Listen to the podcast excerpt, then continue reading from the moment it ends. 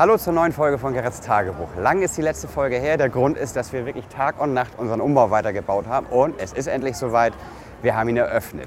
Der größte Unterschied ist eine Riesenfreude für uns. Wir haben nämlich lange gehofft, dass wir irgendwann mal das Wunderland über den Mitteleingang betreten können und das haben wir jetzt geschafft. Das heißt, der Haupteingang ist jetzt hier in der Mitte und da gehen wir jetzt mal hoch.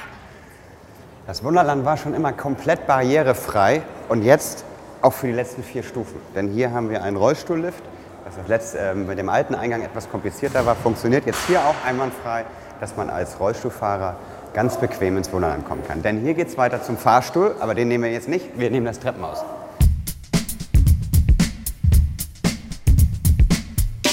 So, und hier kommen wir zum nächsten großen Unterschied. Früher war es im dritten Stock, jetzt findet die Begrüßung immer an Tagen, wo Wartezeit ist, nämlich schon hier statt. Wir haben die Erfahrung, dass ungefähr die Hälfte unserer Besucher gut vorbereitet kommt, sprich eine Reservierung hat, ein Ticket hat oder sich informiert hat, wann keine Wartezeit ist. Und die andere Hälfte, nennen wir es mal so, kommt spontan. Da haben wir jetzt hier viel bessere Möglichkeiten, euch alle zu begrüßen, euch zu erklären, was das mit der Wartezeit auf sich hat und was es für Möglichkeiten gibt. Am Ende, nach der Information, egal, kommt jeder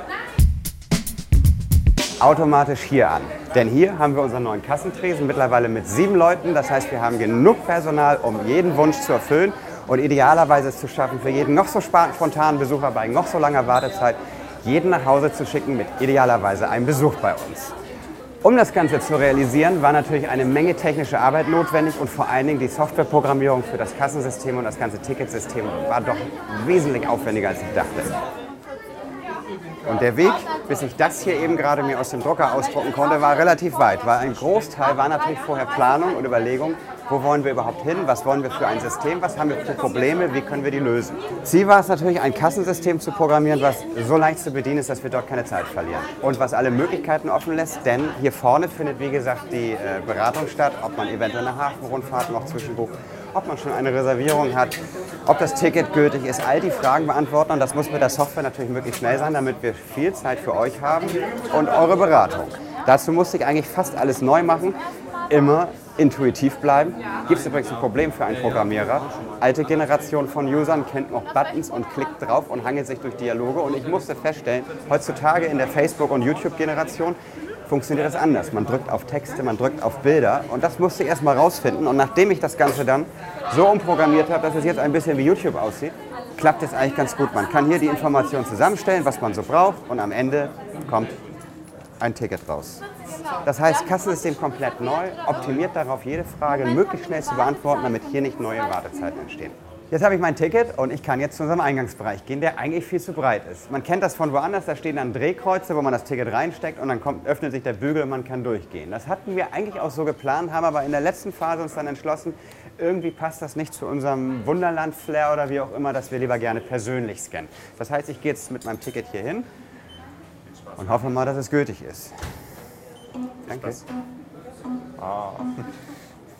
Du bist aber ein bisschen größer als ein Meter, ne? So, hier kommt der Eingangsgang. Hier sieht man, wir sind noch nicht an allen Stellen fertig, weil so eine weiße Wand im Miniatur Wunderland, das schreit nach Ideen, die wir auch schon haben, aber dazu später mal mehr. Kommen wir in den Shop, der endlich mal so groß ist, dass man sich nicht mehr auf den Füßen rumsteht. Und hier ist eigentlich so die Möglichkeit, ein Shop hat jeder schon mal gesehen, sieht bei uns nicht viel anders aus, mal ein bisschen was zu erzählen über den Bau der letzten zwei, drei Monate, des Endspurts. Wir waren tatsächlich eine Woche vorher, hatten wir das Gefühl, dass das niemals fertig werden könnte. Da habe ich teilweise, der es jetzt auch schon x-mal erlebt hat und kennt, da gestanden, an die Decken geguckt, überall hängen die Kabel runter, überall sind, äh, fehlen noch die ganzen Einrichtungsgegenstände. Der Tischler sagt noch, ja, ja, ich muss noch das und das und das machen. Das heißt, ich habe nicht mehr daran geglaubt, dass das, dass das funktioniert. Wo wir besonders stolz drauf sind, ist unsere ICE-Ecke. Das war wirklich äh, eine kleine Idee nach dem Motto, wir können doch ein Restaurant so bauen wie ein Eisenbahnwaggon. Und der Weg war weit. Wir wollten ursprünglich wirklich einen ganzen Waggon hier bauen, aber dann wäre das so gedrungen und eng geworden, da hätte man sich da nicht mehr wohlgefühlt. Also haben wir uns für die etwas abgesenkten Fenster sozusagen und diese Trennwände aus äh, entschieden, haben den Mittelgang etwas breiter gemacht als im echten Zug, damit man da mit dem Essen auch durchkommt. Aber im Endeffekt, wenn man sich da hinsetzt, hat man nach zwei, drei Minuten schon vergessen, dass man eigentlich in einem Restaurant sitzt, sondern hat wirklich ein bisschen das Gefühl, Zug zu fahren. Technisch, was man hier so sieht, war es echt eine Herausforderung, das Licht so gut verteilt hinzukriegen, dass es nicht aussieht, hier ist eine Lampe, da ist eine Lampe.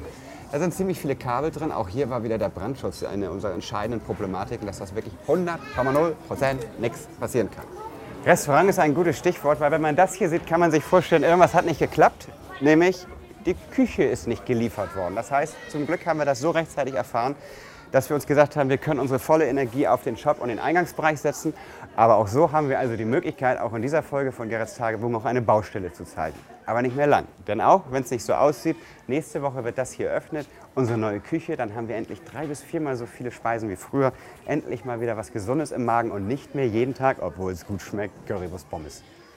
Ich sitze hier schon mal Probe auf unseren neuen Restaurantmöbeln. Sie sind jetzt noch nicht perfekt aufgestellt oder arrangiert, aber ich freue mich da sehr drauf, denn die sind viel gemütlicher als unsere Holzstühle von früher. Auf jeden Fall, zweiter Stock fast fertig. Nächste Woche ist es soweit. Dann können wir den dritten Stock abreißen, um da die nächsten zehn Jahre wunderbar noch ein doppelt so großes Wunderland vom Modellbau her zu bauen wie jetzt schon. Vom Flughafen werde ich demnächst wieder mehr erzählen. Momentan kann ich nur berichten, dass wir leider einen kleinen Unfall hatten. Der ist diesmal so glimpflich gelaufen. Die Stangen sind zwar wieder verbogen, aber das Flugzeug war so robust, dass kaum was passiert ist. Vorteil, wir haben eine Überwachungskamera in den beiden ähm, Fahrstühlen installiert, so dass wir diesmal relativ schnell der Ursache auf die Schliche kamen. Und ich muss feststellen, Kombination von Programmierer hat sich eine Eventualität nicht gedacht und der Anwender hatte eine Idee, was er machen könnte. Als Kombination hat zu diesem Unfall geführt. Das kann natürlich nicht nochmal passieren. Wir stehen hier an einer sehr idyllischen Stelle des Wunderlandes. Ich weiß gar nicht, wie ich es sagen soll, weil wir werden wahrscheinlich sehr viel Ärger mit den Naturschützern kriegen, denn diese Stelle muss weichen. Sie muss unserem neuen Projekt weichen, was in den nächsten Garras Tagebuchfolgen sicherlich auch immer mal wieder eine große Rolle spielen wird, weil hier kommt ein Teil der Hafen City und die Elbphilharmonie hin. Das ist ein Projekt, was die nächsten ungefähr ein bis anderthalb Jahre uns begleiten wird und wir werden auch über Garras Tagebuch euch da mal ein bisschen die Technik zeigen, wie wir eigentlich so einen 1 zu 1 naturgetreuen Nachbau einer, der Realität hinkriegen, was wir für Techniken verwenden und wie viel Konstruktionsarbeit das ist. Ich freue mich da sehr drauf, freue mich auf die nächsten Folgen und bedanke mich wie immer fürs Zusehen. Es macht mir eine Riesenfreude, jedes Mal zu sehen, wie viele Leute meine Tage wiedersehen. Bis dann, tschüss.